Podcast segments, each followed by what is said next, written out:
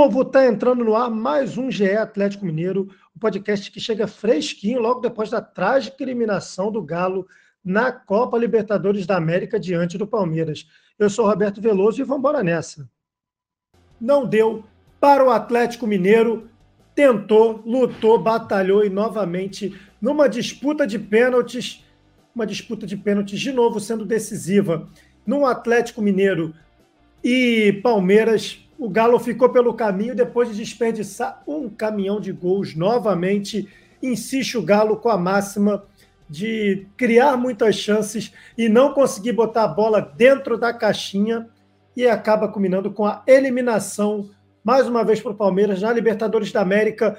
Vamos começar então a nossa live, batendo aquele papo, nossa live que também é o podcast do Galo, para a conclusão dessa eliminação do Galo no campeonato, na Copa Libertadores da América. Então, o Atlético agora tem como foco o Campeonato Brasileiro. E para isso, vou conversar com Laura Rezende e Carol Leandro já já chega aqui para falar conosco, obviamente, porque está no momento de frustração, de tristeza, devido ao que aconteceu com o Atlético, porque foi doído, né? Vai ficar lembrado por muito tempo nossa querida Laura Rezende, que chega para falar um pouquinho sobre esse Atlético Mineiro. E aí, Laura, não foi simples, hein? Foi doído, hein? Não foi simples. É, acho que o torcedor também vai ficar frustrado, porque ter dois jogadores a, a, mais, né? Um a mais, boa parte do jogo, né? Vou fazer um resumo aqui. Um jogo bastante equilibrado até os 30 minutos do primeiro tempo, quando é, o Palmeiras tem um, um jogador expulso, uma entrada duríssima no Zaratio, né? Acaba que o consulta o VAR e, e, o jogador do Palmeiras é expulso. Depois disso, ainda no primeiro tempo, há um, um, jogo equilibrado ali, com algumas poucas chances dos dois lados, os dois times se estudando bastante. E no segundo tempo, um domínio maior do Atlético, até pela. É, maioridade né, numérica do, do, do, do jogo, assim, e logo depois também, já na metade do segundo tempo, é, o Palmeiras tem outro jogador expulso e acaba que fica o Atlético mais uma vez aí com dois a mais, acerta a bola na trave, uma pressão absurda, mas não consegue finalizar as tomadas de decisões mais uma vez erradas e acaba que o Palmeiras consegue levar para os pênaltis, né? E classifica nos pênaltis, cobranças de pênaltis muito boas, né? Aulas de cobrança de pênalti, todo mundo acertando, até que o jovem Rubens bate muito mal, cara. Um recuo quase para o Everton. O Everton que não tem é, a fama de ser um defensor de pênaltis, né? Acaba com muita facilidade pegando o pênalti e classificando o, o Palmeiras para a semifinal da Libertadores. É um castigo para o menino que começou sua carreira brilhando, mesmo jogando fora de posição, era uma das esperanças da torcida, cotado inclusive para começar o jogo como titular, caso o Arana não conseguisse reunir condições de entrar em campo. E teve contrato renovado essa semana também com o Atlético até 2025. Só para falar direitinho, que eu não falei o nome porque eu tinha esquecido, mas foi o Danilo expulso logo ali aos 30 minutos do primeiro tempo. É, eu tinha esquecido aqui, estou vendo minhas anotações do jogo aqui. É isso, Danilo foi expulso no comecinho da partida, depois o Gustavo Scarpa já na reta final do segundo tempo também foi expulso por uma entrada no Alan, que gerou uma polêmica danada. Aliás, o jogo carregado Cara, e, de polêmica.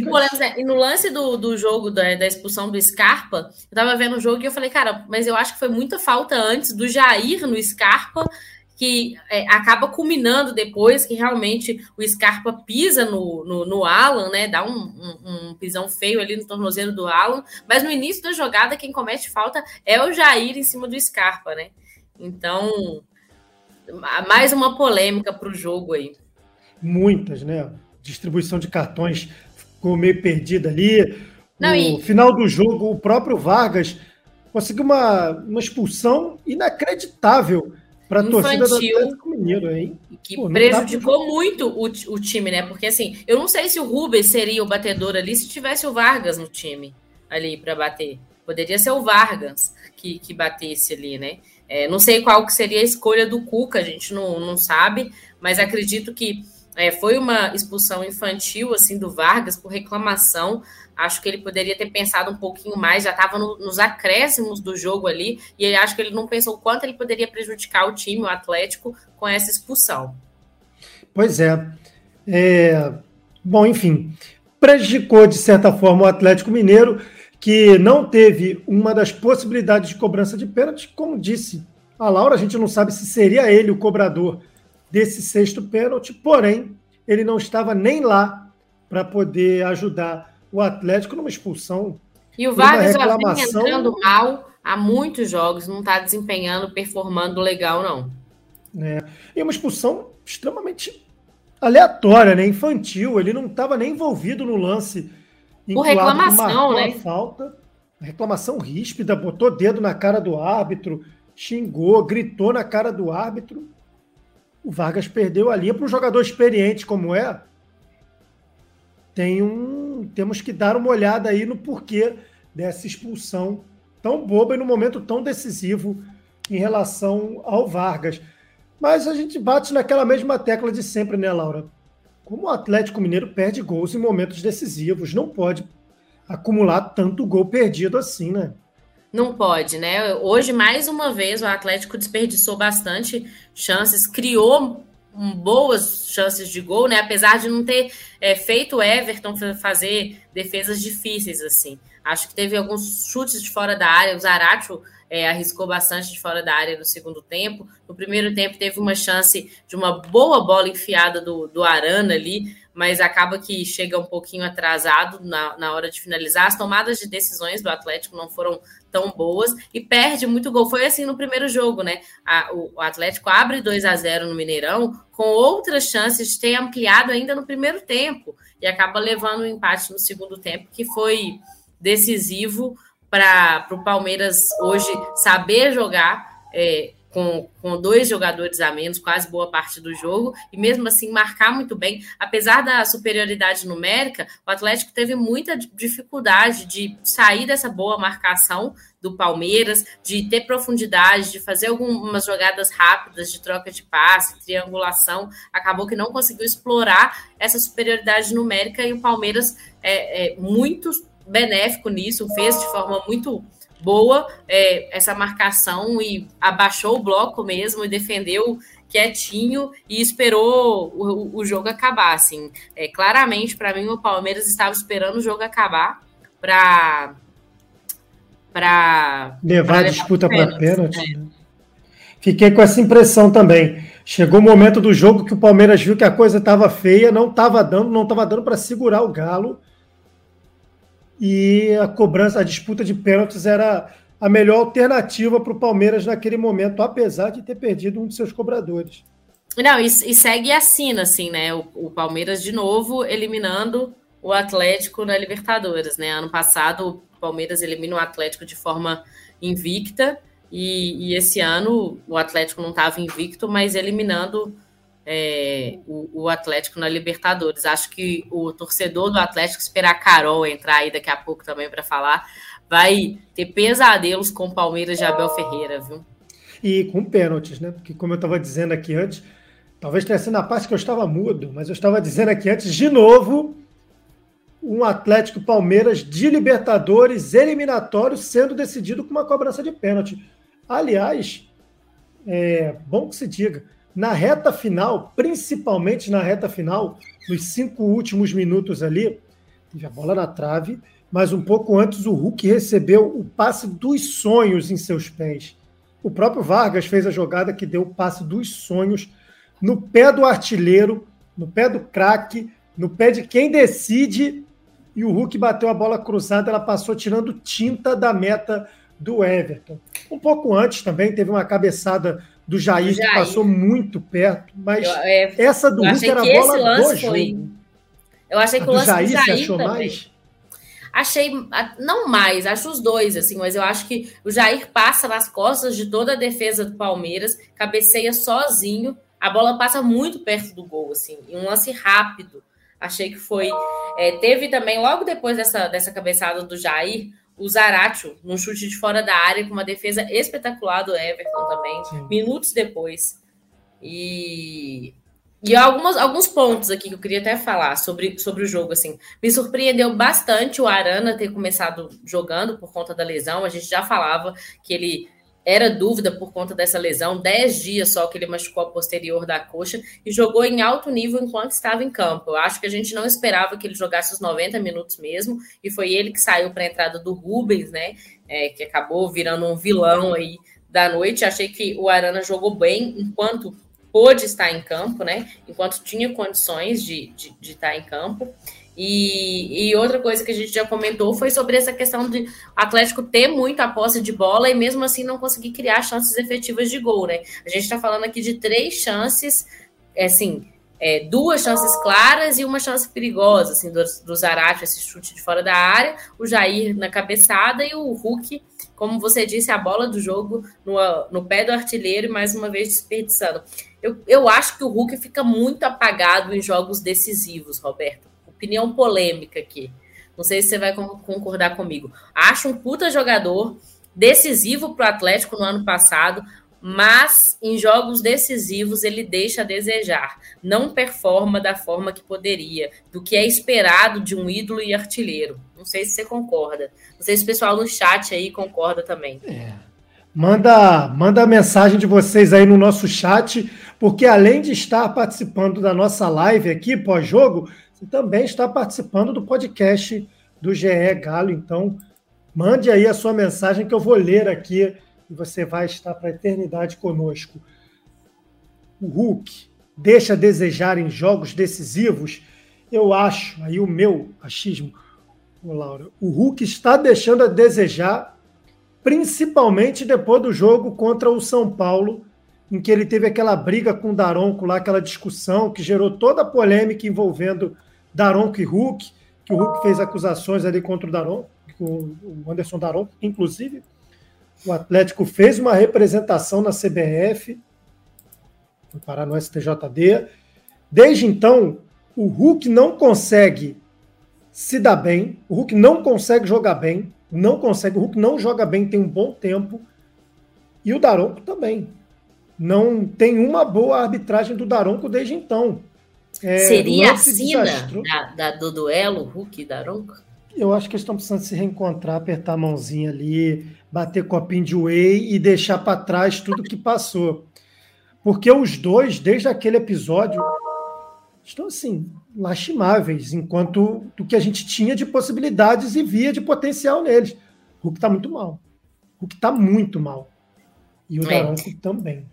Não, o Hulk, eu concordo que é, foi cobrado um pouco dele essa questão da arbitragem, né? De, de parar de falar um pouco da arbitragem e voltar a jogar. Assim, eu acho que tem essa questão também. Deixou, deixou um pouco. Acho que isso pesou para ele, assim, psicologicamente falando. Mas é, a gente estava vendo o jogo, né? O Hulk fez gol é, de pênalti no, no, duelo no jogo de ida no Mineirão, e os últimos gols do, do Hulk foram todos de pênalti, né? Com bola rolando, ele não marca desde junho. Se, se eu não me engano, é 22 de junho. Posso estar errada na data, vou, vou conferir. Mas desde junho ele não bar, marca com bola rolando, só de pênalti. Então, assim, o momento do Hulk realmente não é bom. E em jogos decisivos como esse, você espera muito de um cara como o Hulk e acaba é, se frustrando, né? O torcedor se frustra com isso. Agora, a Carol brincava na nossa live pré-jogo, né? Que se o Ademir fosse um herói improvável, ia trocar a fotinha lá. E quando o Ademir saiu, né, eu já pensei, é, a Carol não vai trocar a fotinha, porque mais uma vez fez um jogo muito apagado. É, o Cuca, eu não sei qual, qual o critério do Cuca, assim, pela escalação, mas mais uma vez Ademir fez um jogo apagado. Tem velocidade, mas também erra nas tomadas de decisões, nos chutes, na, na finalização ali. Acho que pode aprimorar mais. Em um jogo decisivo como o de hoje, alguns erros não podem ser cometidos, né, né, Roberto? Como, por exemplo, essa expulsão do Vargas, que eu acho que também prejudicou demais o Atlético na, nas cobranças de pênalti, porque realmente eu não acho que o Rubens seria essa sexta pessoa ali para bater o pênalti nesse momento. É, é o ano de afirmação do Rubens, né? Então é muita pressão em cima das costas de um garoto. É, o PK está falando no nosso chat aqui, ó. O Galo voltou a jogar a mesma coisa de antes. Tá dando aquela zoada. O maluco palmeirense está no GE do Galo, você vê. Está no GE Atlético Mineiro, veio só para poder zoar. O Hulk Tem um foi jogador palmeirense aí, com né? certeza veio só para zoar. É, pô, falou, o Hulk é importante, mas está sendo mais importante para o Palmeiras. E, de fato, é, nos confrontos contra o Palmeiras, é, o Hulk não tem se dado muito bem. Tem sido personagem né, de destaque, mas um destaque não positivo, né? Um destaque que vai ficar marcado geralmente por lances que você fala assim: ah, se tivesse feito aquele gol, se tivesse feito tal coisa, se tivesse feito aquela outra. É, do ano passado ficou o pênalti. Da Libertadores de 2021 ficou o pênalti. Se tivesse feito o pênalti, a história era outra. Para esse ano, eu acho que fica essa, essa situação do chute ali na reta final. Se tivesse feito o gol que para um atacante. E o, e o Cuca mudou o posicionamento do Hulk com a entrada do Nacho, né? Porque quando o Nacho entra, o Nacho fica esse cara mais jogando por dentro pisando mais na área, e o Hulk cai um pouco pela direita. É, o segundo tempo, quase todo o Hulk jogou meio, bem aberto pela direita. Então, acho que assim, é, a movimentação no primeiro tempo entre o Hulk e a ah, Carol aí, ó. Vou só terminar Carol minha chegou. fala para deixar a Carol falar. Acho que a movimentação ali no primeiro tempo entre Nacho e Hulk, ela foi um pouco limitada. E no segundo tempo, com a entrada do Nacho, o Cuca muda o posicionamento do Hulk, coloca o Hulk jogando mais aberto, pela direita, e aí até cresce de produtividade até pelo momento do jogo mesmo, né? O Atlético jogando com um a mais, depois com dois a mais. O Hulk teve a bola do jogo, fez alguns cruzamentos perigosos ali, mas o Galo mais uma vez perdendo gol, perdendo chance e errando em tomada de decisão. Para Carol, não posso nem começar fazendo pergunta. Eu só tenho que começar da seguinte forma. Carol, fala aí. E aí, esse jogo? Ah, eu acusei o golpe, Roberto. Eu acusei o golpe porque, cara, eu já tinha falado mais cedo, né, sobre a nossa live do, do Central hoje. Parecia que a gente estava adivinhando alguns retratos desse jogo sobre mentalidade, sobre matar, matar jogo. E é, é desanimador, assim, sabe? Você vê o Galo jogando o ano pelo ralo, literalmente jogando o ano fora no, num jogo que você teve dois a mais, sabe? O Palmeiras, com 30 minutos do segundo tempo, perdeu seu melhor jogador. A única jogada que o Palmeiras teve foi a bola parada com o Scarpa. Chegou na, na expulsão dele, eles não tinham nem isso mais. O Galo teve duas chances de gol cara a cara com o goleiro. Né? Não fizeram o Everton nem fazer a defesa. Jogaram a bola para fora, não mataram não mataram o jogo. Aí você vem para o último lance do jogo e aquilo do Vargas não tem outro nome, não. Aquilo é pipocar. Aquilo é cavar uma expulsão para não bater pênalti. Aí você vê um moleque da base botando a cara para bater, como a primeira opção das alternadas, e o Mariano, que é experiente, tava lá do lado do treinador, tava lá do lado de todo mundo na fila do, do meio de campo. Pô, não tem como você jogar, você jogar responsabilidade no, no garoto, não, moleque. Já fez, já cê, cê, a gente sabe tudo que deve ter sido de pressão em cima desse cara para ele fazer as partidas que já fez até agora. Jogaram no moleque uma responsabilidade que era do Vargas, pipoqueiro, pipocou. Já tinha amarelo, foi reclamar, gritar na cara do juiz. Tá de brincadeira comigo.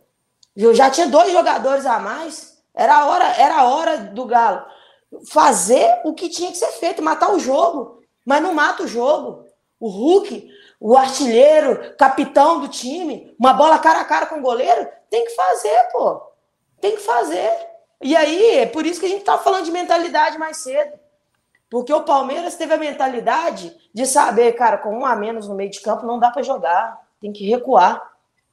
Tem que jogar no chutão e cavar falta, Fez isso o jogo inteiro. O Atlético fez um milhão de faltas no Palmeiras, que era tudo que o Palmeiras queria. E mesmo assim, o Galo conseguiu. O Galo o Galo ele conseguiu o mais difícil desse jogo, que era com dois jogadores a mais ser eliminado. E aí você vai falar de justiça? Eu, eu aposto, eu aposto com vocês, eu sou eu aposto dinheiro que o Cuca vai falar de justiça na, na entrevista dele. É, vai eu falar na coletiva, mas aí não, como que não tem justiça? Você tá com dois jogadores a mais, não consegue fazer a caceta do gol. Aí, o seu jogador que entra exatamente para decidir um jogo, bater um pênalti, que é um bom batedor de pênalti, cava uma expulsão. Você vai falar de justiça? Foi justíssimo. Justíssima a eliminação do Galo. Jogou o ano no ralo. Ô, Carol, e você está comentando uma coisa que eu falei aqui antes até de você entrar. É, o Vargas, para mim, tinha que ser multado por essa expulsão. Porque, assim, o que ele prejudicou o Atlético é fora da caixinha, assim. É, nos acréscimos do segundo tempo, o cara ser expulso por reclamação perto de uma cobrança de pênalti, e foi o que eu falei com o Roberto. Eu duvido muito que seria o Rubens, o sexto batedor, se tivesse o Vargas ali. Não sei a ordem que o Cuca ia querer bater e etc. Mas não acho que seria o garoto para bater aquele pênalti, o primeiro da cobranças alternadas, e prejudicou demais. E assim, o Vargas vem tendo atuações muito ruins, eu acho que até mais. Uma má vontade, eu vejo uma má vontade no Vargas é, em estar tá em campo. Então, assim, precisa justificar muito. É, o, o, o jogo, e não só esse, mas as suas entradas e participações do Atlético, que está muito abaixo. É. Eduardo Vargas, hoje com 32 anos, o Rubens, 21. Era de se imaginar que um jogador experiente que já participou de Copa do Mundo, já foi campeão. Jogador de seleção, pô. Foi campeão de Copa América. Você vai esperar um pouquinho mais de maturidade no momento ali decisivo do jogo e que, convenhamos, né? É, até agora, eu estou buscando ainda, eu vi algumas vezes o lance, tentei ver o corte, voltei no aplicativo. Do que ele foi reclamar tão veementemente assim para o que tinha de tanta reclamação naquele momento do jogo para ele partir para cima do árbitro como partiu. Eu achei que ele fosse dar no árbitro. Na hora que ele foi para cima do árbitro, metendo o dedo na cara, gritando na cara do árbitro e tal os antigos diriam cuspindo marimbondos para cima do árbitro, eu não vi justificativa de verdade. Falta, se foi ou não, não justifica o cara chegar daquele jeito em cima do Vilmar Rodan, que vamos combinar aqui também, fez uma arbitragem confusa, é verdade. Achei, inclusive, pouco tempo de acréscimo no segundo tempo, talvez coubesse um pouco mais. Porém, foi o que ele decidiu Mas ali. Eu achei que as duas expulsões foram do Palmeiras foram bem acertadas, assim. A do primeira, do Danilo, eu achava que ele não precisava nem ver o VAR. Assim, Exatamente. Assim, é, Ficou muito é um na pisão. cara. Ele... É. Ficou muito na cara. E ele estava de frente para o lance. A do Scarpa, inclusive, foi ocasionada por erro dele. Porque o, o Scarpa, Jair como falaram, foi puxado pelo Jair, puxado durante um bom espaço de campo até que o momento que o Scarpa estava desequilibrado, foi tentar chutar a bola, e irritadinho também, é verdade que é necessário que se diga, deu-lhe uma bicuda no pé do Alan. Mas assim, o árbitro deixou de marcar uma falta que estava bem clara no início da jogada, e numa dessa não, não aconteceu. Mas poderia ter machucado o Alan.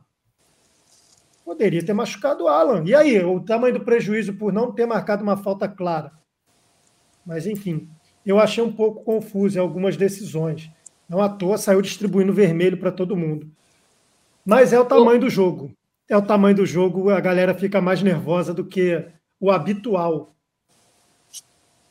Se tivesse um reloginho na Carol durante o jogo, tipo aquele do Big Brother, batimentos. Ia explodir. Ah e explodir, não tem condição. Eu ia bater todos os recordes de Gil do Vigor. Eu ia, eu ia bater todos os recordes de Gil do Vigor, porque hoje foi difícil, hoje foi a, a, o coração que sai pela boca. Você, durante muito, durante o primeiro tempo, praticamente todo, assim, eu, eu tenho, eu faço as anotações, né, por causa do vídeo que eu da voz da torcida, eu faço anotações durante o jogo. Quando deu 40 minutos, eu olhei para minhas anotações e olhei bem para ele e falei, cara, não tem uma anotação, eu não tinha anotado nada. Eu só tava louca com, com o jogo. E agora o segundo tempo foi, foi uma coisa assim desesperadora para o atleticano. Foi desesperador para o atleticano ver o time com jogador a mais e, e você vê o tanto que o Atlético não ofereceu perigo para o Palmeiras que o Abel não precisou tirar um atacante e colocar um volante no time. Na hora que deu a expulsão, eu falei, maravilha, ele vai tirar o Rony, porque é o cara que está voltando de contusão, e vai ter que meter um volante. A gente vai sofrer menos no ataque, no ataque do Palmeiras. E o Abel não, segurou a onda, reposicionou o Rony ali para mais aberto e, e, vida que segue. E aí você vê o tanto que o Atlético foi ineficiente, o tanto que o Galo foi, foi perdido. E aí, hoje, para mim, hoje eu não vou salvar, hoje eu não vou poupar ninguém, hoje eu não vou poupar ninguém. O Cuca também, pelo amor de Deus, Cuca. Você, já que você tirou o, o Hulk do meio da, da defesa, você coloca o Kardec lá, uai. Já que sua, sua, sua grande estratégia para o Atlético fazer um gol com dois jogadores a mais e jogar a bola na área, coloca um centroavante lá. Ué, Você achou que no segundo tempo faltou esse cara, o Carol? Porque assim, o Hulk estava jogando aberto pela direita e o Nacho era o cara que estava ficando mais referência ali, que não é um atacante ali de área, não é um centroavante. Então, assim, cruzava muita bola na área, tanto que tem o lance do Jair lá, que quase foi gol, que ele passa nas costas de todo mundo e cabeceia, mas assim, não tinha ninguém ali para definir. É, mas aí não tinha exatamente por isso, porque ele tirou o Hulk, aí acertadamente, tá? O Hulk estava sendo engolido pela defesa do, do Palmeiras. Acertadamente tirou o Hulk para deixar ele jogar de frente. Só que aí você vai infiltrar o Nath, você vai fazer o cara que que acerta lançamento, o cara que é da armação, você vai colocar ele para jogar de costa pro gol.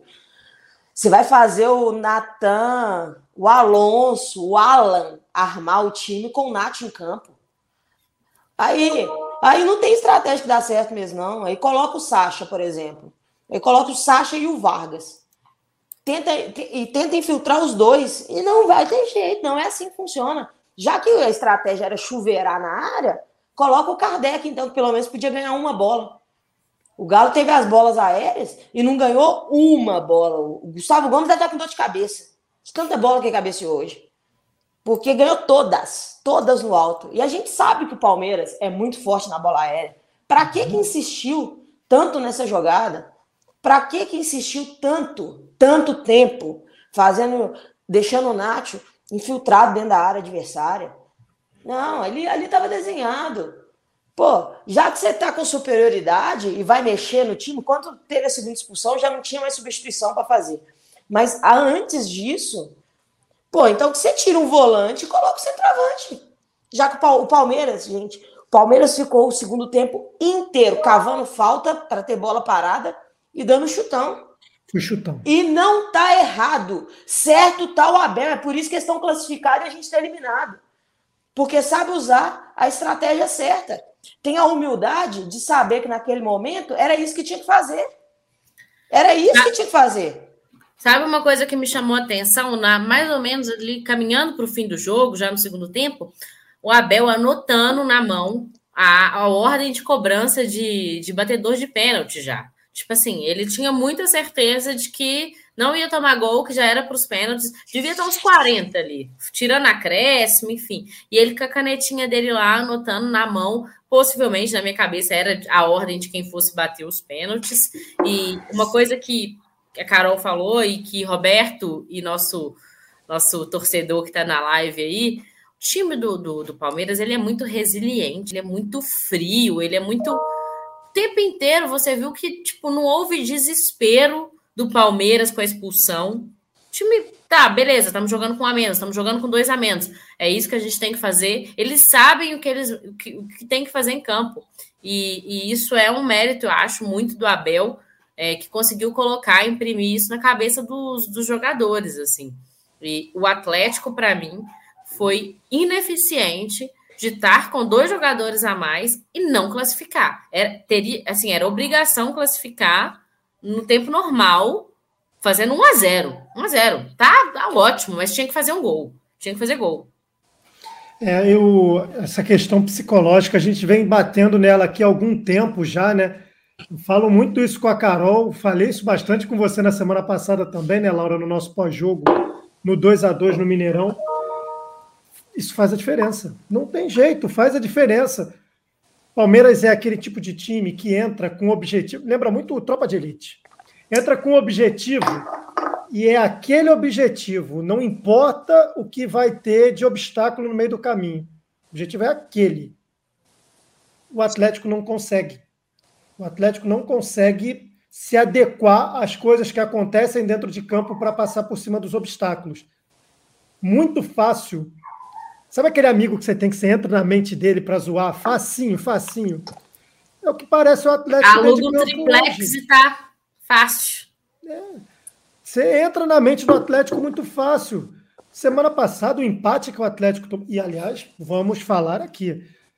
É, muito dessa eliminação, 80% dela, não vou botar 100, porque o Atlético não pode perder um gol com o principal centroavante do time aos 44, 45, recebendo um lindo passe na marca do pênalti, tudo bem que cruzado, mas na marca do pênalti, e nem gol dá. Nem gol dá, é porque você fala assim, porra, não deu nem a chance do goleiro falar que chegou ali para fazer o trabalho dele. Então, nem gol deu. A bola mais perigosa do Atlético, de fato, foi a que pegou na trave logo depois desse lance do Hulk no finalzinho do jogo. Mas foi sem querer. Foi um cruzamento na direção do Nátio. Eu não consegui nem ter certeza se o Nátio desvia ou não, mas foi naquela assim, jogou para a área, o Nátio vê o que, que acontece ali, se vai desviar, se não vai, a bola pegou na trave. Que engana o goleiro, né? Você não sabe. E aí o Nátio vai desviar, a bola tá vindo na direção do gol, engana o goleiro. Algo que o Atlético poderia, talvez devesse ter feito muito mais.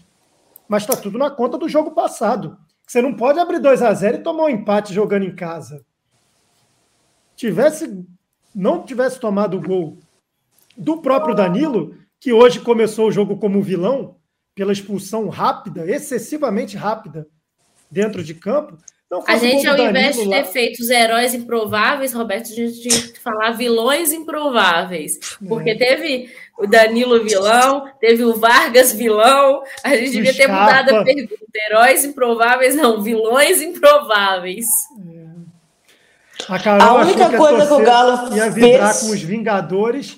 É. Mas, na verdade, o, o filme era outro, pô, era aquele Esquadrão Suicida. era só de vilão. A única coisa que o Galo fez foi avacalhar a sequência da Libertadores. Foi tirar o Danilo e Scarpa do primeiro jogo da semifinal. Foi a única coisa que prestou esse jogo hoje, foi para isso. Que aí avacalhamos a sequência do Palmeiras aí na Libertadores também, mas eu acho que é, é favorito mesmo sem esses dois no primeiro jogo. Porque o time realmente é um, é um time muito equilibrado, assim. Mas, velho, você, pegar um time do tamanho do Palmeiras, bom do jeito que é, e conseguir ser melhor do que o Palmeiras, ter superioridade em relação ao Palmeiras nos, nos dois jogos, porque hoje a superioridade que não teve é, no futebol, digamos assim, teve numericamente e as chances principais de gol foram do Galo. O Galo conseguiu isso. Eu falei, eu falei isso mais cedo. O Galo conseguiu semana passada, azar dos adversários aí. Ninguém vai mais conseguir contra o Palmeiras, porque acontece uma vez no ano. O Galo conseguiu duas vezes no ano. E mesmo assim, o Galo não classificou. E o Palmeiras é um time que eu falei mais cedo. O Palmeiras não sente nada, não desorganiza nunca. Mas o Palmeiras sentiu a expulsão. A expulsão do Danilo, o Palmeiras sentiu. Ficou acuado, não conseguia sair mais lá de trás. Era, era esses chutões que eu falei. E mesmo assim, nós fomos incompetentes para colocar essa bola dentro do gol. É, é, é, uma incompetência que eu não consigo, assim, você não consegue colocar em palavras. Não. Porque a gente, a gente fala, ah, beleza, a gente teve lá duas chances de finalização e achou essa bola na trave. Mas eu ainda acho que foi muito pouco. Os últimos 10 minutos de jogo, assim, praticamente, o Galo chegou nessa bola do Hulk, depois achou essa bola aí. Mas, gente, era era para ser um massacre, sabe? Era para ser aquela bola que o Everton não ia conseguir sair jogando chuta no Everton, a, volta, a bola volta no ataque. Tinha que ter sido assim. Tinha que ter sido assim, pelo desenho que o jogo tava. O jogo tava desse jeito desenhado pro Galo. E o Galo conseguiu a proeza, a proeza de não acertar uma bola no gol no, nos 10 minutos finais jogando com o jogador a mais. É, aí é de doer mesmo. Você está acompanhando a nossa live pós-jogo do GE. Globo 0 a 0 Palmeiras e Atlético Mineiro, 6 a 5 para o Palmeiras na disputa de pênaltis e acompanhando o nosso GE, é, o nosso podcast do GE Atlético Mineiro também aqui nas nossas plataformas de áudio. O Thales Graciano mandou para a gente aqui na, no nosso chat, ó. Pô, é meio covardia falar de Rubens e Vargas. Fala do Hulk, que só faz gol de pênalti, só sabe reclamar de tudo. Estamos falando do Hulk, mas é bom lembrar que, bom, personagem decisivo no jogo foi o Rubens. Quer queira, quer não, é menino, tem futuro, tem, tem tudo isso. Mas quem perdeu o pênalti foi o Rubens. E o Vargas deveria estar ali para bater. Ninguém Roberto, eu posso fazer uma pergunta para Carol? Deve. Ô, Carol, não, eu queria saber assim, é, porque o ano do Atlético para o torcedor acaba hoje. O ano, porque assim, o brasileiro a gente sabe que está um pouco distante, o Palmeiras, que está aí líder, já abriu uma distância bem absurda, e o Atlético não é o segundo colocado, pelo contrário, está fora até do G4. Existe uma distância, uma caminhada ali para conseguir ainda, é, se quiser, brigar por esse título brasileiro.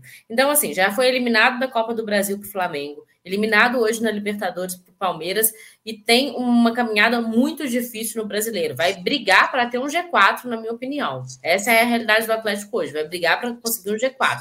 Não acho que consiga o título. O ano para o torcedor, para o Atlético, acabou. E assim, caso numa tragédia não consiga o G4, é, a Libertad é, o Atlético vai inaugurar o, o estádio ano que vem, que é toda essa festa, está na Libertadores. O quanto isso frustra, frustra e preocupa o torcedor? É, para mim, em termos de título, o ano acabou. É, não, não vai ganhar, não vai buscar o brasileiro, não tem jeito de pegar, não tem jeito, tá, tá distante. A nossa, a nossa meta tem que ser o G4, classificar direto para a fase de grupos da Libertadores do ano que vem.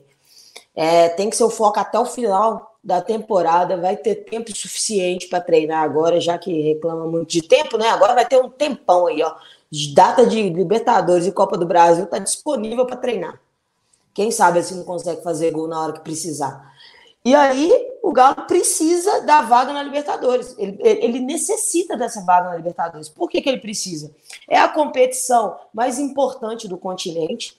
Um time que que está entre os grandes, disputando títulos, ele precisa estar na Libertadores economicamente, é, seja de bilheteria, seja de, de camisa, sócio torcedor, ou estar fora da Libertadores é um baque imenso para o ano de 2023 do Galo. Então, assim, é buscar como se fosse um título, estar, estar no G4. Esse é o objetivo do Galo. E também porque ano que vem, com a arena ficando pronta, vão querer trazer grandes jogadores, formar uma grande equipe. E a atratividade que você precisa ter é a Libertadores. O cara entre jogar em uma equipe que vai jogar a Sul-Americana e entre jogar em uma equipe que vai jogar Libertadores, um grande jogador vai priorizar as equipes que estão na Libertadores. Então faz parte já do planejamento do Galo para 2023 estar na Libertadores. O Galo já não projeta os anos dele mais sem jogar uma Libertadores. Ele precisa estar na Libertadores no ano que vem. Agora é lamber as feridas, juntar os cacos e ir para a próxima Libertadores.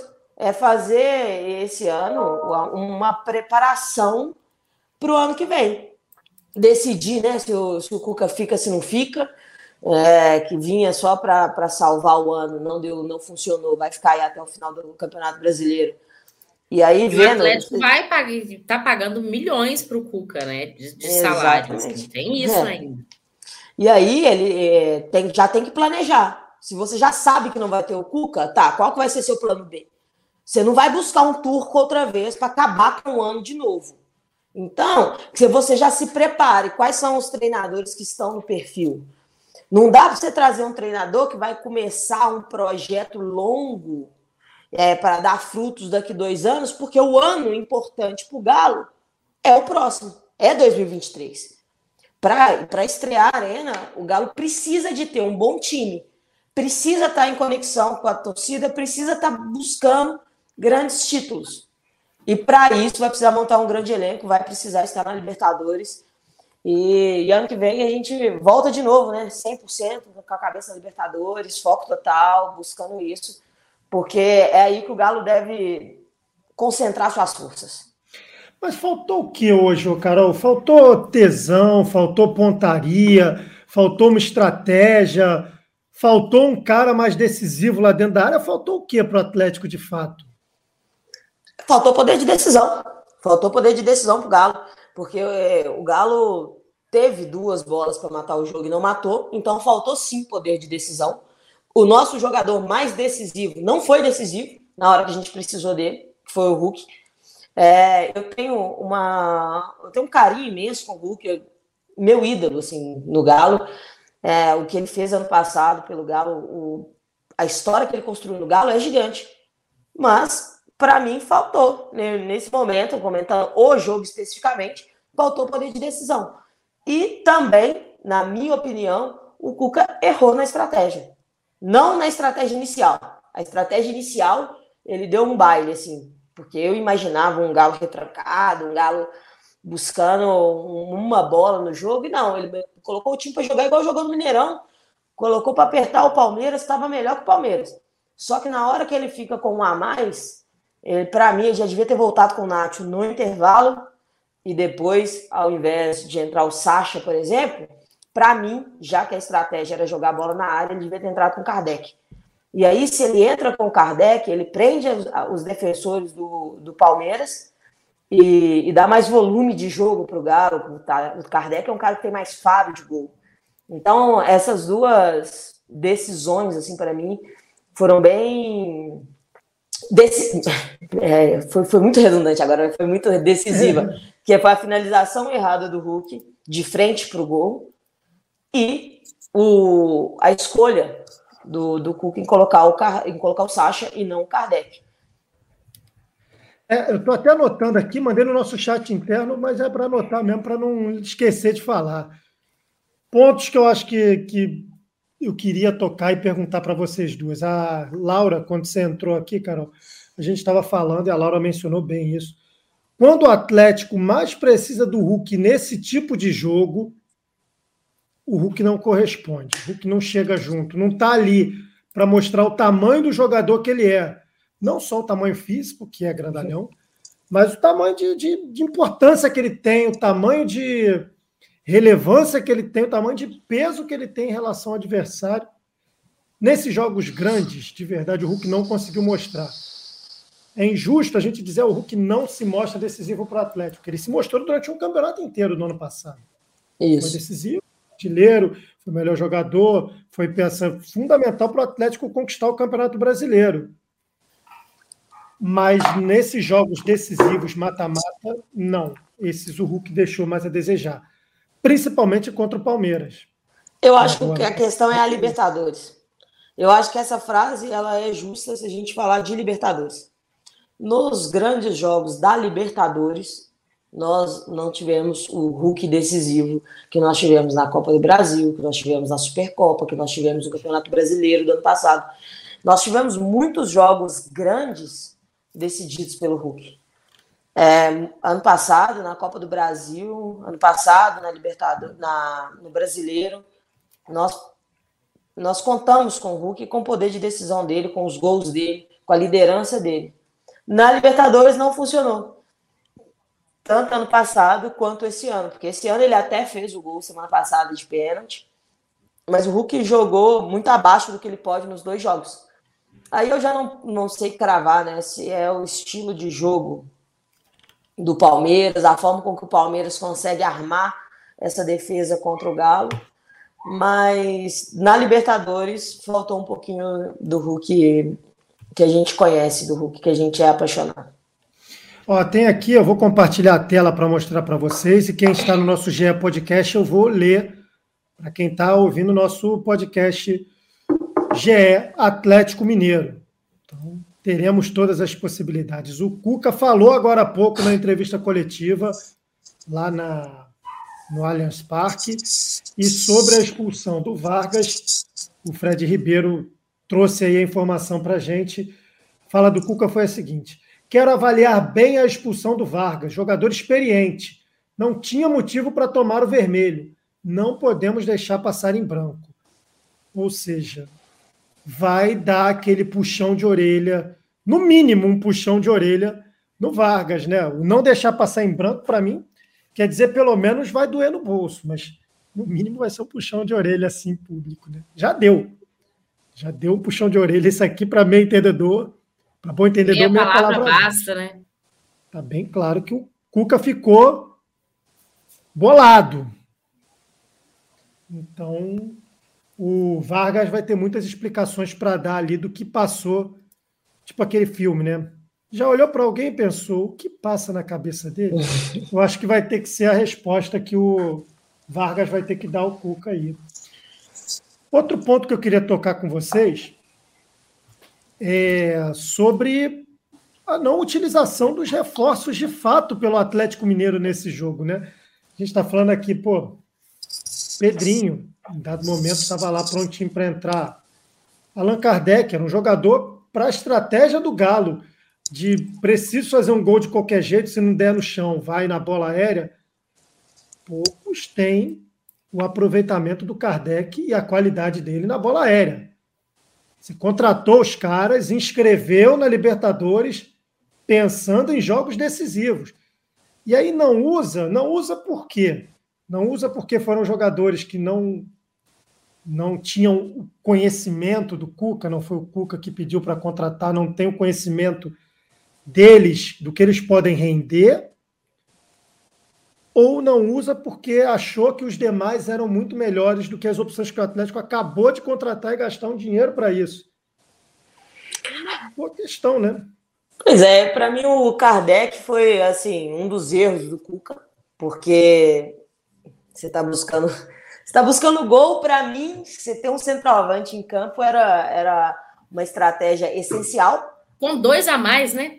Com dois a mais, então, assim, ele seria essencial para o Galo fazer o gol. Tira um volante, bota um atacante a mais. Concordo. Agora, o Pedrinho, eu acho que é mais porque a situa o, o, o lugar do campo que ele atua, o Cuca, com as alterações, ele deixou esse lugar ocupado pelo Hulk. Era o Hulk e o Nacho que joga nas duas posições que o Pedrinho faz. Então, ali, o, o Cuca falou: pô, não vou tirar o Hulk. Eu ia não perguntar justamente isso, Carol. Você acha que às vezes o Hulk tá merecendo um banquinho assim? Tipo, vamos, vamos dar uma mexida aqui e que o Turco não tinha essa coragem, que o Cuca também não tem essa coragem de botar o Hulk no banco? Eu acho que o. Às vezes nem para começar o jogo, mas assim, o jogo hoje não tá rendendo. Vou tirar o Hulk, vou botar o Pedrinho e o Alan Kardec, assim, tipo, mudar. E hoje pega porque tem, tinha pênalti, né? Tinha possibilidade Isso. de pênalti e era um jogo decisivo demais. Mas em outras oportunidades falta isso. No jogo, no jogo domingo contra o Atlético Paranaense. É, eu acho que é isso. Eu acho que o Turco não tinha coragem de tirar o Hulk jamais, é, porque o Turco era muito menor que o elenco do Galo. E o Cuca tem uma confiança excessiva no Hulk. Então, eu acho que a, a manutenção do Hulk sempre, mesmo estando jogando mal em campo, ela é um erro. Eu acho que você até expõe menos o jogador quando ele não tá bem e você tira ele. Porque o cara já não tá bem, mas um mata-mata que você vai levar para decisão de pênalti, você ter o seu batedor principal é fundamental. Então, hoje eu acho que não valeria substituir o Hulk, mas eu acho que nos jogos do brasileiro, quando ele não tá bem, deveria ser substituído como outro jogador qualquer, principalmente para poupar ele, porque ele é um cara que ele pode não estar tá bem, mas ele não se esconde do jogo. Então, ele acaba errando o tempo todo porque ele aparece muito para o jogo. Então, em jogos do Campeonato Brasileiro, eu acho que se não tá bem, vale a pena você trocar ele. Hoje não. Hoje eu se vai ter uma cobrança de pênalti, eu não tiraria o Hulk de campo de jeito nenhum, nenhum, nenhum. E o Vargas era a mesma coisa. O Vargas é um ótimo batedor de pênalti. Então, os dois, para mim, tinham que estar em campo na hora que fosse começar as cobranças de pênalti. Eu acho que o Cuca também tinha essa, essa certeza. Leitura, né? É, Isso, teve, né? Leitura. Teve, teve, mas o Vargas atrapalhou. O Vargas que não teve. O Vargas que era aquela aquele quarto escuro para a leitura do Hulk, do, do Cuca. Não deixou ele ler certinho lá o que estava escrito. Ó, na, na nossa live aqui, você que está acompanhando o podcast, não está vendo, mas como eu disse, eu direi para vocês. Tem uma enquete no nosso chat com a seguinte pergunta: acha a eliminação? Vocês acham que a eliminação do Galo foi justa? A eliminação do Atlético Mineiro para o Palmeiras nos pênaltis foi justa? 87% dos votos para sim, 13% para não. Olha o 13 do Galo aí. Ó. Ah, o 13. Mas esse não teve jeito, não, porque Galo teve tudo para ganhar, tudo, e novamente não conseguiu. E não, aí... Assim, uma coisa que eu acho importante dizer, Roberto, só de te interromper, é que o Galo não perdeu essa classificação hoje. O Galo começa a perder classificação no jogo de ida, quando abre 2x0 Até o Hulk caiu, gente. Que que é isso?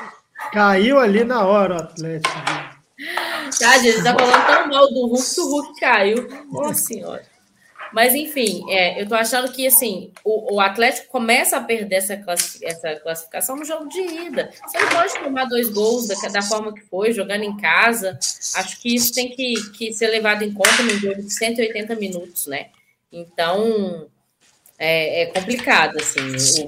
O, o Palmeiras soube administrar esse empate. Em momento nenhum, o Palmeiras partiu para cima do Atlético com o objetivo de fazer um gol e, e, e ponto levou para os pênaltis e, e se deu bem.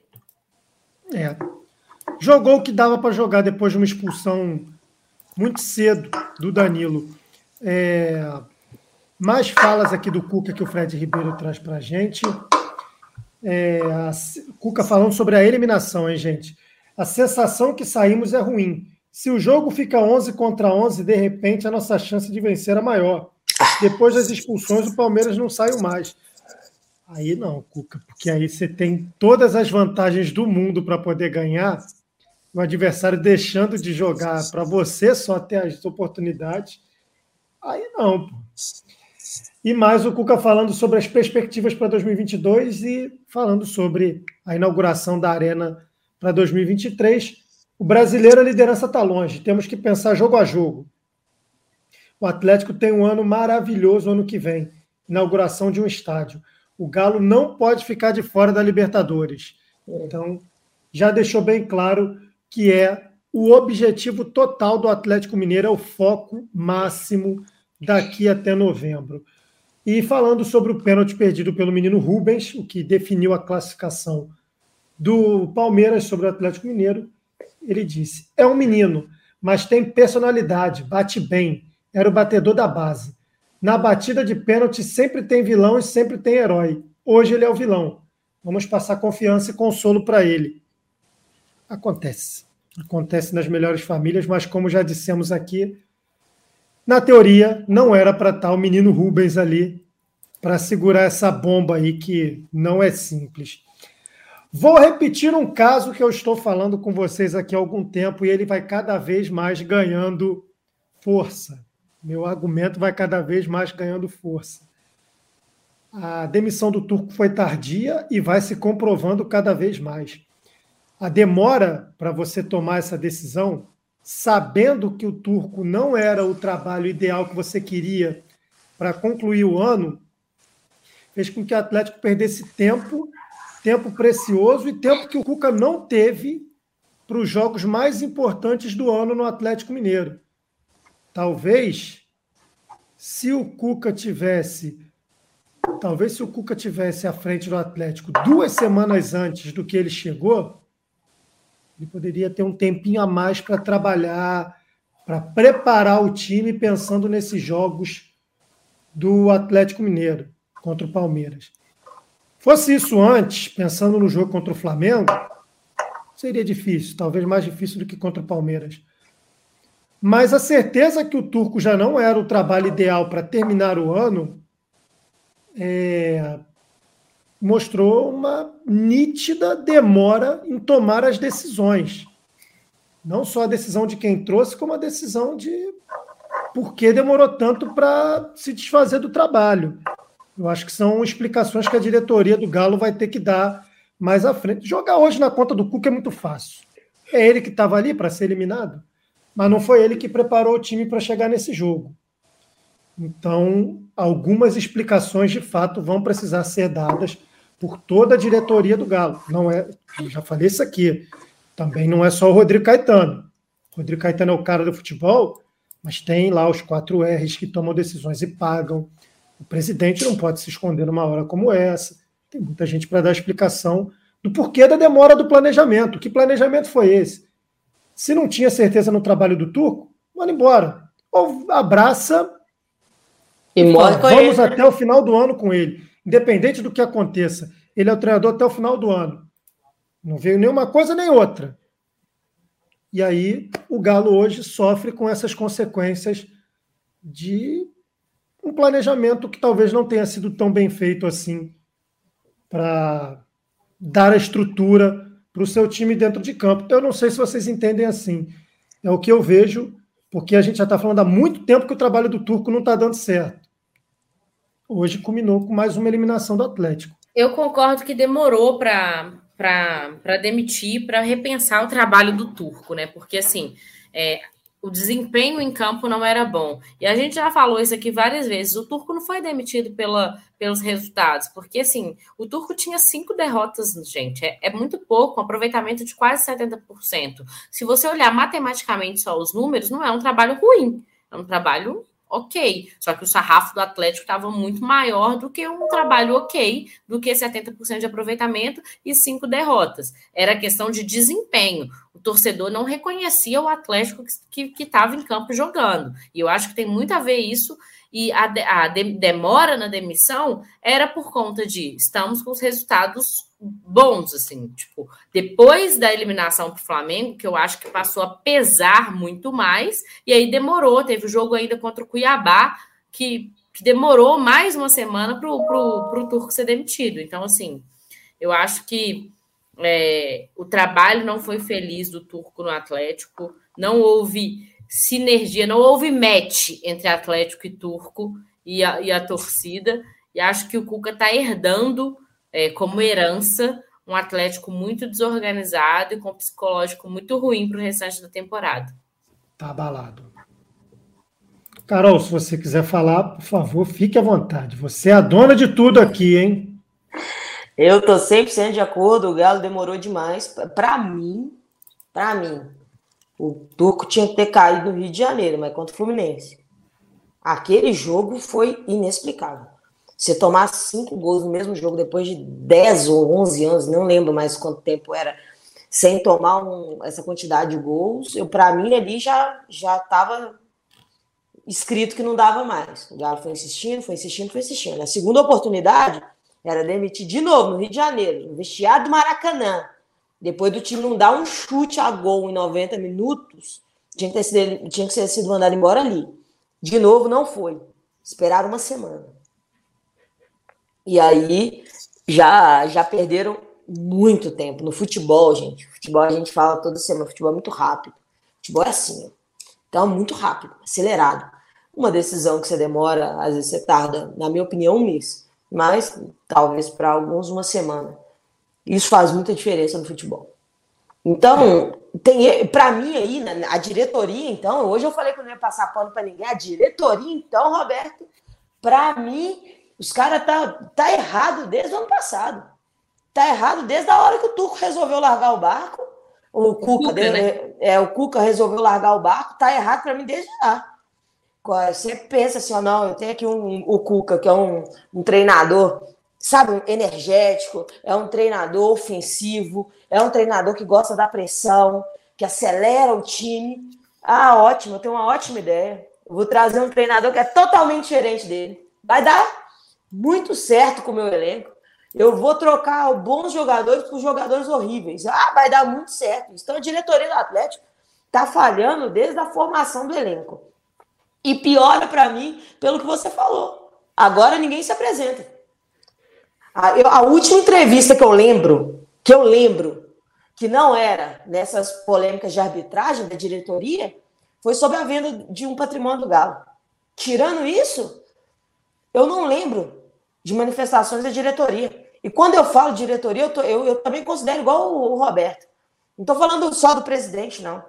Os quatro R's, para mim, são tão responsáveis quanto eles, porque são eles que ditam as regras. Então, nessas horas, precisa aparecer todo mundo. Precisa aparecer e falar, ó, oh, gente, o negócio é esse, nosso objetivo agora é esse, porque ano passado todo mundo sabe os objetivos, né? Ano passado o objetivo era ser campeão brasileiro. Tinha promessa, tinha vídeo em estádio, estava em todos os lugares. Esse ano sumiu todo mundo. E tem que aparecer. Tem que aparecer e falar: ó, o objetivo desse ano agora vai ser a Libertadores, porque disso depende o nosso planejamento do ano que vem. Tem que aparecer e tem que todo mundo assumir a sua responsabilidade. Tem, tem um pouquinho para cada um aí, desde diretoria a jogadores. Porque a diretoria errou um caminhão de coisa. Mas, pô, quem perde essa, esse caminhão de gols que o Atlético perdeu nesses jogos todos esse ano são jogadores também. Então, eles também precisam ser responsabilizados. É, é hora da nota de repúdio da torcida para a diretoria. Da virada. Ô, Carol, o torcedor na live aqui tá curioso para saber se você tá bebendo água com açúcar, cachaça, cerveja. O que, que você tá bebendo aí? Aqui é água, é porque eu gritei demais. Minha garganta é muito sensível. E como eu gritei muito durante o jogo, eu preciso tomar água, senão minha garganta. Sem água gelada, hein? Eu também. Eu não bebo água gelada, não. Minha garganta não aguenta. Pedrinha que... de gelo só para irritar a fono. Não, sabe, a minha garganta é tão sensível que, tipo assim, se eu sair final de semana, beber cerveja ou outras coisinhas geladas, no dia seguinte eu acordo sem voz. Literalmente, assim, é absurdo.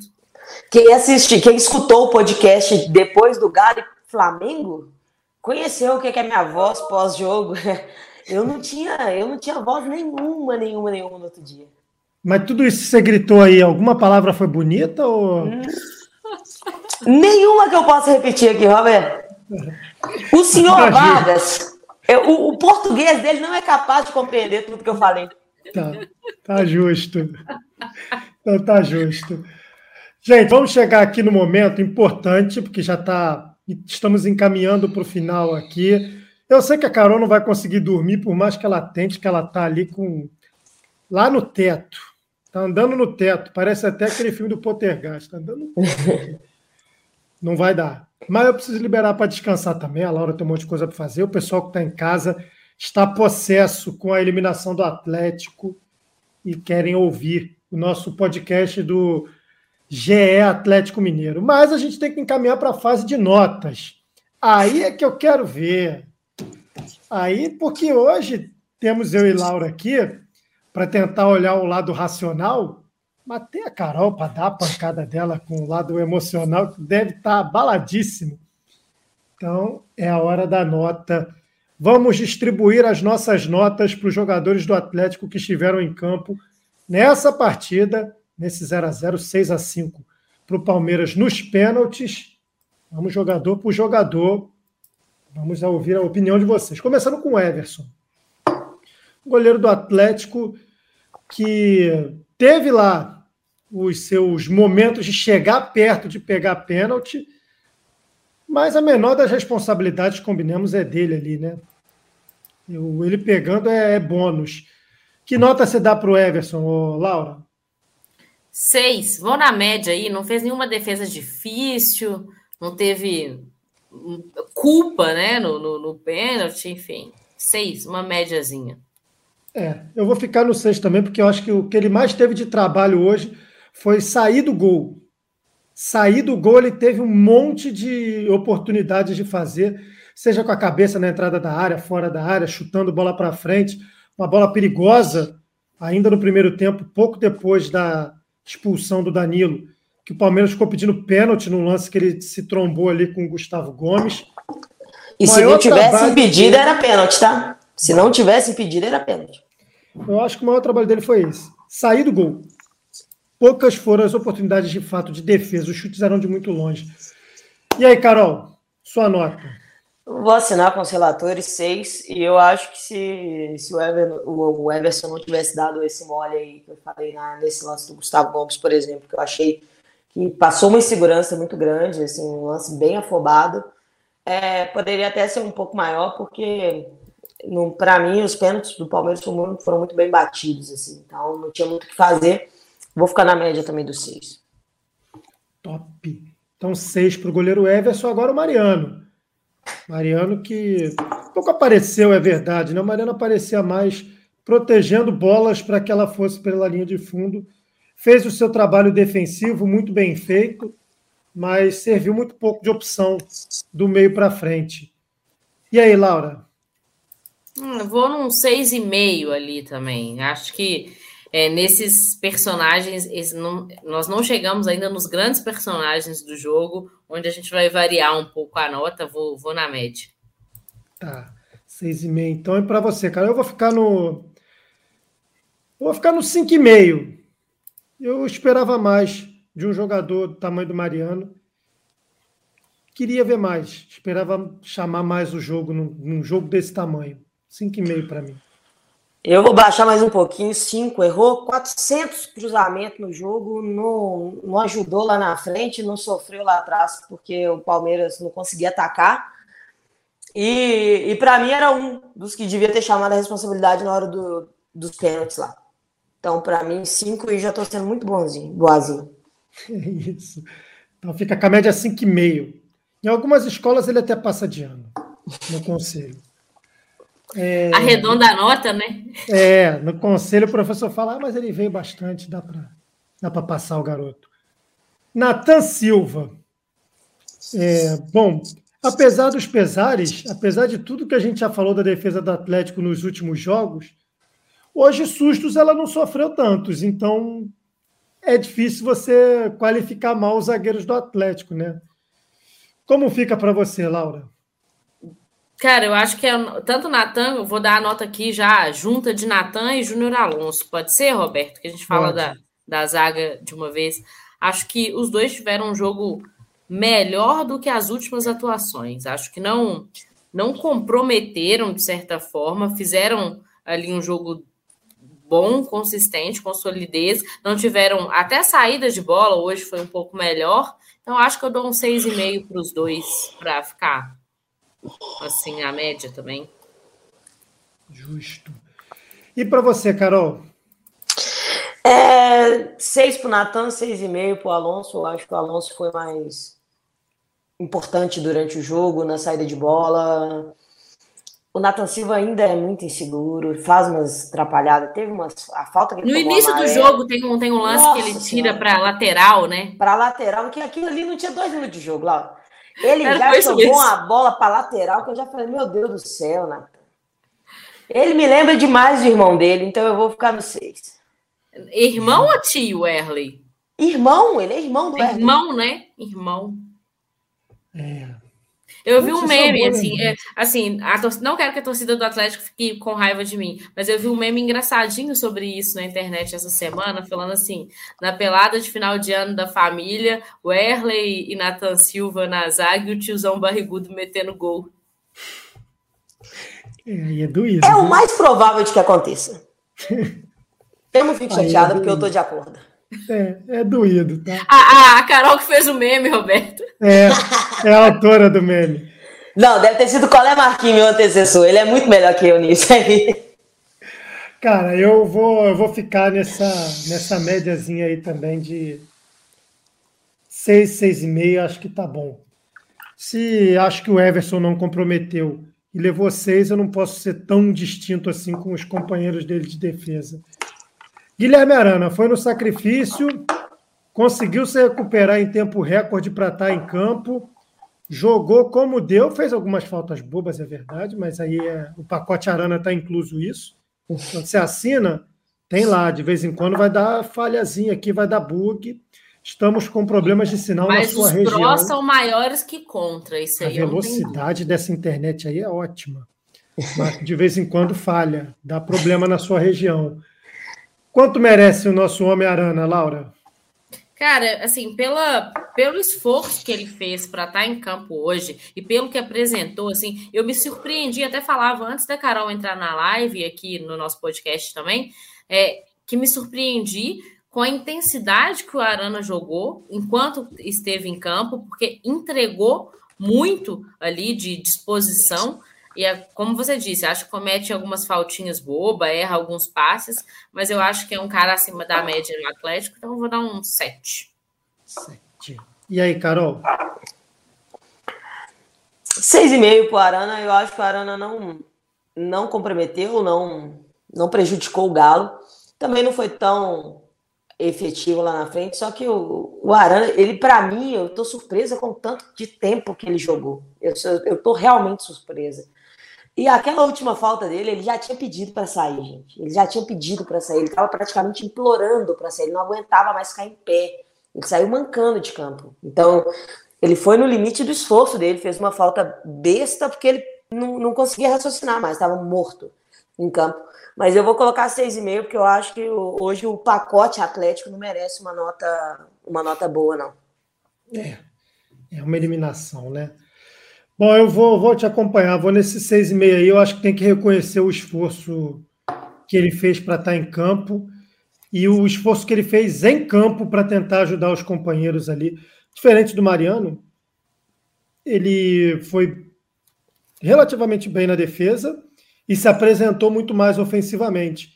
Para um jogador que, tudo bem, é mais jovem que o Mariano também, isso tem que ser levado em conta, mas para um jogador que está voltando de lesão muscular num tempo recorde, preciso valorizar. Não é qualquer um que conseguiria, não. Então eu vou ficar com esse 6,5 também. É, o Alan, como fica o Alan nessa nota aí? Deixa eu começar com a Carol agora, para ela poder Beleza. desabafar um pouquinho. Para mim, eu fico com 7 com o Alan. Eu acho que o Alan soube é, se controlar bem ali defendendo. Chutou algumas bolas no gol que levaram perigo. Essa bola, esse, essa bola do Alan não levou cartão hoje, né? Então já e no jogo com três expulsões, nenhuma foi do Alan. Eu vou até pular para 7,5, é, o bônus de meio ponto, porque não foi expulso hoje. O Alan hoje estava centrado, conseguiu marcar bem, chutou umas três bolas no gol, levou um periguinho lá, lá, no, lá no ataque. Eu acho que fez o dele, fez um, um upgrade aí, para mim 7,5, tá bom. E aí, Laura? Vou de 7, concordo com o que a Carol disse. E, e, incrível não ter tomado um, um, cartão, Alan, hoje, porque, assim, uma coisa que eu tenho certeza em alguns jogos do Atlético, jogos mais quentes, pegados, decisivos, é que o Alan vai tomar um cartão. Então, já, já tá no lucro. É, eu vou ficar no 7 também, porque eu acho até que ele poderia ter nota maior. Mas é difícil, né? O jogo mudou muito rápido com a expulsão muito muito cedo do, do Danilo. Então, e eu acho que o Atlético não estava preparado para isso, porque não soube jogar, não soube jogar com essa expulsão a seu favor, principalmente nos minutos logo, de, logo depois da expulsão, que o Palmeiras podia estar mais fragilizado ali. É. Então mudou o jogo, essa expulsão de fato mudou o jogo e o que a gente esperava de enfrentamento. É, Danilo, é, perdão, Alan e Jair com Scarpa e Veiga, a gente não conseguiu ver porque o Palmeiras se viu obrigado a mudar a forma de jogar muito cedo com a expulsão do Danilo. Então, o que eles poderiam de fato render muito mais, a gente não conseguiu ver. Mas aí tem os méritos deles também. Então, sete eu tô, eu tô, eu tô querendo pegar pesado em relação às notas, tá? Jair, Laura. No seis. Justo. Carol. Para mim, ele vai ficar com seis. Eu vou tirar um e meio em relação ao Alan pelo aquele gol perdido. Eu nem sei se estava impedido, tá? Mas me, tá me doendo esse gol perdido do Jair ainda. E eu acho que não tava. Ah, não fala isso não. Fala Sabe que estava porque... impedido, que você diminui meu sofrimento. Não, ele, ele vem de trás, ele sai de trás. Ai, eu vi ele passando atrás de toda a, a defesa do Palmeiras. Eu acho que o Arana estava impedido e ele não. Ele vem de trás, o Arana está voltando de. Exatamente, de é isso mesmo. É. O, eu vou deixar um 6,5 para o Jair, porque tem esse gol perdido, mas ele bateu bem demais o pênalti, temos que também dar essa moralzinha para ele aí. E entra no mesmo pacote do Alan. Teve muito menos trabalho do que a gente esperava dentro do, do jogo. Zarate. Zarate, eu quero começar. Eu esperava um brilho como eu vi na semana passada do Zarate no jogo importante, o principal homem de distribuição do Atlético. Não vi brilho. E tudo bem, ele tomou uma pancada ali que deve ter ficado doendo um bom tempo. Essa do Danilo que ocasionou a expulsão. Mas quando você perde seu marcador com 30 minutos, você perde o cara que vai te encher o saco o jogo inteiro, você tem que brilhar. Você tem que chamar o jogo, você tem que chamar a responsabilidade. E eu não vi o Zarate fazer isso hoje. Então eu vou dar 5,5 para o Zarate por mim, tá bom demais. Eu vou dar 6 por conta das, das boas finalizações de fora da área. O, o Zaratio arrisca de fora da área e obriga o Everton no segundo tempo a fazer duas, duas boas defesas assim. Então eu acho que eu dou um 6, aumentei meio ponto aí só por conta disso. Justo. E aí, Carol? Eu vou de 6 porque a, a, expulsão que deixou o Atlético mais. deveria ter deixado, pelo menos, mais tranquilo no jogo. Foi, foi em cima dele. Aquele, aquele driblezinho que ele dá no Danilo ali é, é, uma, é uma limpada de jogada interessante. E eu vou ficar no 6 por causa disso. Agora eu vou começar com ela, porque ela entrou aqui pedindo para falar sobre. Prometeu na nossa live pré-jogo que se ele fosse decisivo, mudaria a foto de perfil de todas as redes sociais para uma foto do Ademir. E não deu, não rolou, Carol. Mas vocês viram porque que eu falei que ele era, ele era muito improvável que fizesse alguma coisa, né? Pô, Ademir, para mim, velho, o Ademir é, é um cara para elenco, assim, mas para um jogo decisivo, um jogo desse tamanho, não dá para contar com o Ademir. É, cinco, porque eu vou ser eu vou ser boazinha com o Ademir, porque ele corre, sabe? Ele tenta, mas, cara, não, não dá. O Ademir é um cara para segundo tempo, é um cara para quando você precisar de uma velocidade a mais. Pô, mas não, não tem condição. O Ademir não. Ele não transforma a velocidade que ele tem em alguma coisa produtiva para o time. Hoje, para mim, foi mais um jogo desse. Cinco. Justo. Laura. Vou de 5 também, assino embaixo com o que a Carol disse. Eu vou ficar no 5 também, deixando parênteses que ele está entendendo ainda o que é jogar num clube do tamanho do Atlético Mineiro. Vai precisar de tempo para poder entender o peso de vestir a camisa do Atlético Mineiro. Não é para todos. Realmente não é para todos, é difícil. Keno. Apagado no jogo, hein? Bem diferente do que foi no jogo passado também, tal qual o Zaratio, bem diferente. Quanto você dá para ele, Laura? Dou um 5,5. Justo, um pouquinho mais do que o Ademir. E aí, Carol? Kenaldinho, Kenaldinho, eu esperava mais. Eu, eu também estou na, naquela de que. Não sei nem se ele não fez um, um, um bom jogo, assim, mas é que eu, eu realmente esperava muito mais do Kenan. Esperava dando uma bagunçada ali para cima do Max Rocha. Passou, acho que umas duas vezes só. Eu vou dar seis para o Keno, porque eu esperava muito mais dele.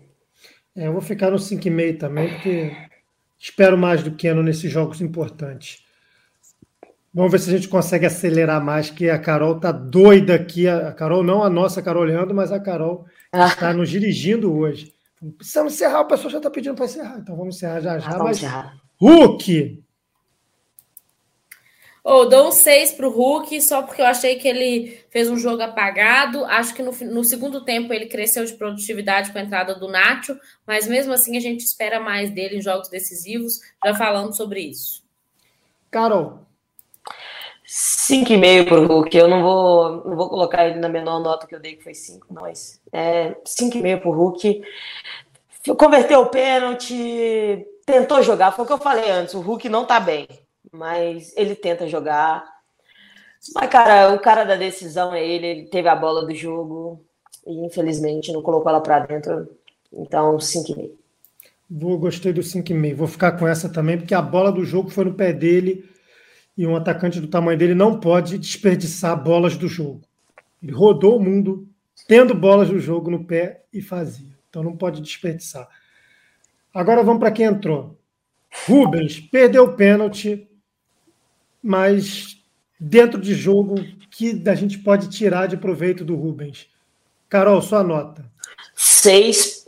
Para mim, ele manteve o que o Arana estava fazendo. É, não foi tão ofensivo, mas segurou a onda na defesa. E, cara, o peito que esse moleque teve de pedir para bater o pênalti, ou de falar que estava disponível para bater o pênalti, eu já vou Mas será valorizar que ele falou, muito. Carol? Ou senão, senão não foi algo assim, bate ah, pronto. Não. não, não, Laura, ele tem que ter falado. Ele tem que ter falado. O, o, o cuco mínimo foi assim: Rubens, você quer bater? Ele fala: quero. É o Tô mínimo. confiante, professor. É, é, o professor eu vou. Eu quero, eu bati a pênalti, eu treinei bem, alguma coisa do tipo deve ter acontecido. Porque se for para você jogar na fogueira, oh, o Everson é batedor de pênaltis, entendeu? Não, não, não tinha por que ser ele. Eu acho que ele chamou a responsabilidade para ele, acabou pagando o preço de, de ter errado, mas eu acho que ele chamou a responsabilidade para ele, já, já diz muito sobre a personalidade que ele tem. Entrou e durante o tempo que jogou não comprometeu, manteve a segurança ali atrás. É, faltou um pouquinho de força, né, né Rubens? Um, mas é isso aí. Eu não vou, eu, eu vou ser a última a crucificar o Rubens, assim. Eu vou dar aí, uma notinha Laura? um pouquinho menor, dou cinco para ele. Acho que levo em consideração tudo que a Carol falou, mas a classificação do Atlético, a eliminação do Atlético passa pelo pé dele. Cinco. É, tô com cinco também, porque apesar dos pesares, foi ele que perdeu o pênalti. Chamando a responsabilidade ou não, foi ele que perdeu o pênalti. Então, cinco tá de bom tamanho, tá bom demais. Sacha. Sacha dá para ser rapidinho, né? Ele foi rapidinho dentro também, do jogo. Também. também. É. Foi nada que ele fez, né? Ah. E aí, Carol? Ah, cinco não, não acrescentou, também não atrapalhou, foi lá no pênalti, fez o dele. Mas, mas o Vargas a gente vai ter tempo, assim, tipo, só para uhum. só xingar. Tô brincando. Isso. Morrendo com os outros para chegar no Vargas. Também vou ficar no cinco para o Sacha, porque acho que mudou nada na história do jogo. Quando você falar desse jogo, você não vai lembrar que o Sacha fez diferença. Nem para o bem, nem para o mal. Nacho. Nacho teve lá uma ligeira oportunidade e jogou diferente, né? Então eu vou deixar ele com seis. Acho vou no seis, concordo. Eu vou assinar embaixo, porque eu acho que o Nath é um cara que faz muita falta para qualquer time. É um cara que joga para o time. O Cuca hoje colocou ele num, num, numa, numa posição completamente diferente do que a que ele faz, mas ele foi lá e fez, porque ele joga para o time teve uma oportunidade, é essa bola que a gente não sabe ainda se resbalou, se não resbalou antes de ir na trave. E eu acho que ele aumenta o controle de bola do Galo quando ele quando ele está em campo. Então, seis para o Nath para fechar. Vargas. Vou deixar a Carol falar por último para ela poder desabafar o quanto ela quiser. Eu tinha pensado seriamente em dar dois para ele pela possibilidade que ele deu ao Hulk de decidir o jogo. Mas tudo que ele possa já ter feito com a camisa do Atlético, principalmente nesse jogo que é o que a gente está avaliando, ele jogou fora quando ele foi expulso de maneira imbecil e infantil, boba, no momento decisivo do jogo, que ele seria um cobrador de pênalti. Eu não posso dar outra nota senão zero. O cara que entra pensando na disputa de pênalti e não está na disputa de pênalti por ter sido expulso por uma falta que ele sequer cometeu. Por reclamação, reclamar com o juiz, zero. Eu não posso dar outra nota para ele, pô. Eu achei que eu, eu achei que eu ia ser que eu ia ser dura na nota, mas o Roberto foi muito pior que eu. Eu Você botou o cara para bater pênalti, o cara não estava na cobrança de pênalti por ter sido expulso de um jeito infantil, bobo, zero. Eu acho que eu, eu dei dois. Eu estava aqui anotando, ia dar dois para o Vargas. Acho que ele vive um momento muito ruim na temporada. Eu sinto má vontade do Vargas em estar em campo. Assim, o cara não não não está disposto a estar ali, sabe? É um sentimento que eu tenho. Então vou dar um dois e pronto. Tá bom. Carol, sua hora de brilhar. Menos 10. Se tem 10 para cima, tem 10 para baixo. Para mim, menos 10. Eu, o Vargas, para mim, hoje ele foi moleque. O que ele fez hoje foi molecagem, foi pipoqueiro. E juntando isso tudo, eu já tenho uma mágoa com o Vargas que vem da semifinal do ano passado. Que ele perdeu um gol cara a cara e a gente podia ter matado o jogo naquele lance.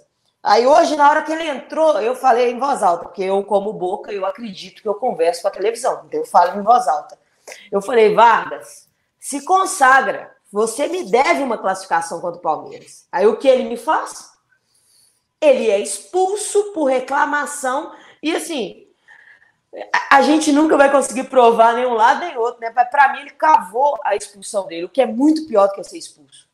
Porque o torcedor do Palmeiras deve estar chateado com o Danilo, que foi expulso e comprometeu o rendimento do time. Mas eles sabem que o Danilo foi para disputar aquela bola.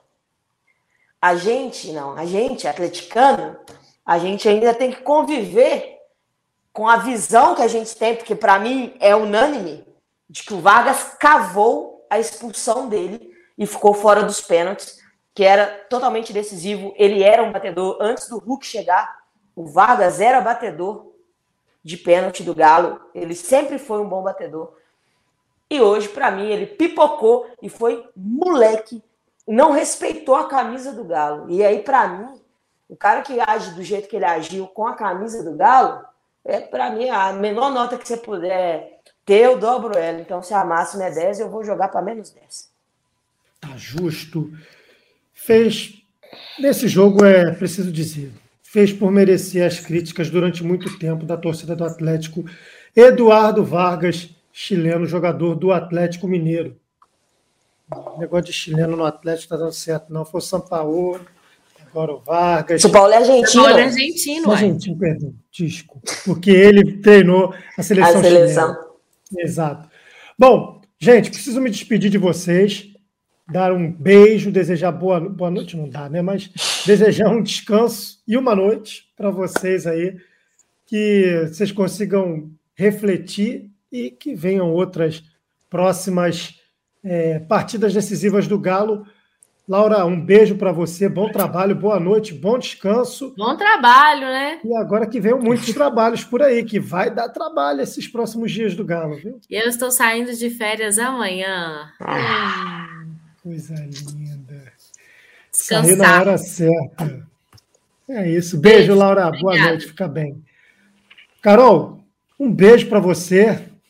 Na medida do possível, é, tenta descansar e que venham outras partidas importantes do Galo aí para você continuar com esse sentimento que o torcedor do Galo tem sentido nos últimos anos de estar tá chegando bem em todas as competições. Só precisa falar com o pessoal que quando tem chance de fazer gol, tem que fazer, tá? Tem que fazer gol, não tem jeito. O Galo, o Galo, o Galo precisa aprender isso, mas o atleticano acima de tudo ele é movido pela fé, né? Então hoje a gente dorme de cabeça quente, hoje a gente vai vai ser difícil dormir, a adrenalina ainda tá lá no teto. Mas amanhã a gente começa tudo de novo. O Eu Acredito volta. Nós vamos buscar esse G4 da Libertadores e vamos buscar essa Libertadores ano que vem. E vamos jogar ela na nossa arena. Se tudo encaminhar direitinho. E o nosso papel tá feito, né? A gente vai torcer, a gente vai acompanhar e a gente vai acreditar. Seguimos acreditando. E que a torcida do Galo consiga aí, né, três dias para recuperar da pancada, que fim de semana já tem mais. Vamos, vamos lá para Curitiba buscar esses três pontos, porque temos que buscar o G4. É, e chega ao fim mais essa edição especialíssima do GE Atlético Mineiro, nosso podcast que está em todos os agregadores, todas as plataformas de áudio e na página do ge.globo barra GE Atlético Mineiro. Obrigado a todo mundo pela audiência. A gente volta numa próxima partida do Galo no Brasileirão, viu? Beijo para todo mundo. Tchau, tchau.